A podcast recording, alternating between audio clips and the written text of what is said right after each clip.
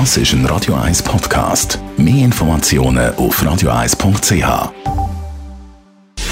Gesundheit und Wissenschaft auf Radio 1. Unterstützt vom Kopfwehzentrum Irlande Zürich. www.kopfwww.ch ja, Kopfweh gibt es ja auch, wenn man zu viel Alkohol trinkt. Alkohol, den man vielleicht bald im Mikro posten kann. Über diese Frage entscheiden im Juni die stimmberechtigten Mitglieder von der zehn regionalen Mikrogenossenschaften. Würde es nach der Umfrage von 20 Minuten der Media gehen, gibt es weiterhin kein Alkohol. Von den, glaube ich, 10.000, ein bisschen mehr als 10.000 befragten Personen sind nämlich 58 Prozent gegen einen Alkoholverkauf.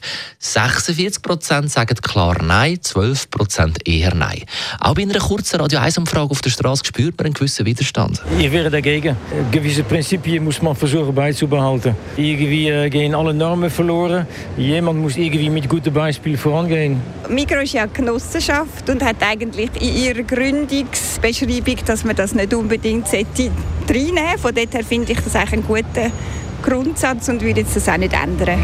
Also ich glaube, es gibt genug Stellen, wo man schon äh, Sachen kaufen kann. Es müsste jetzt nicht unbedingt sein.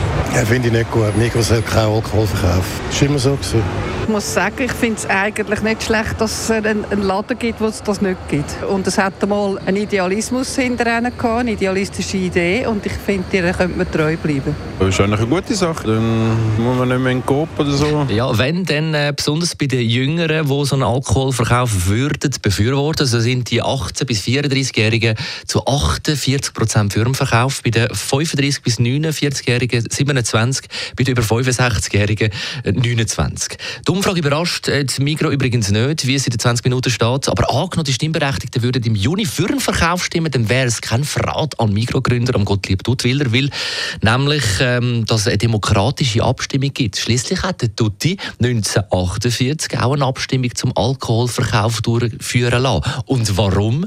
Das, weil die Migro-Genossenschaft aus der Romandie wie hat verkaufen 54,2 Prozent der teilnehmenden Genossenschaftsmitglieder haben sich dagegen ausgesprochen ausgesprochen. Sind wir also gespannt, wie die 2,3 Millionen stimmberechtigten Mitglieder im Juni werden abstimmen.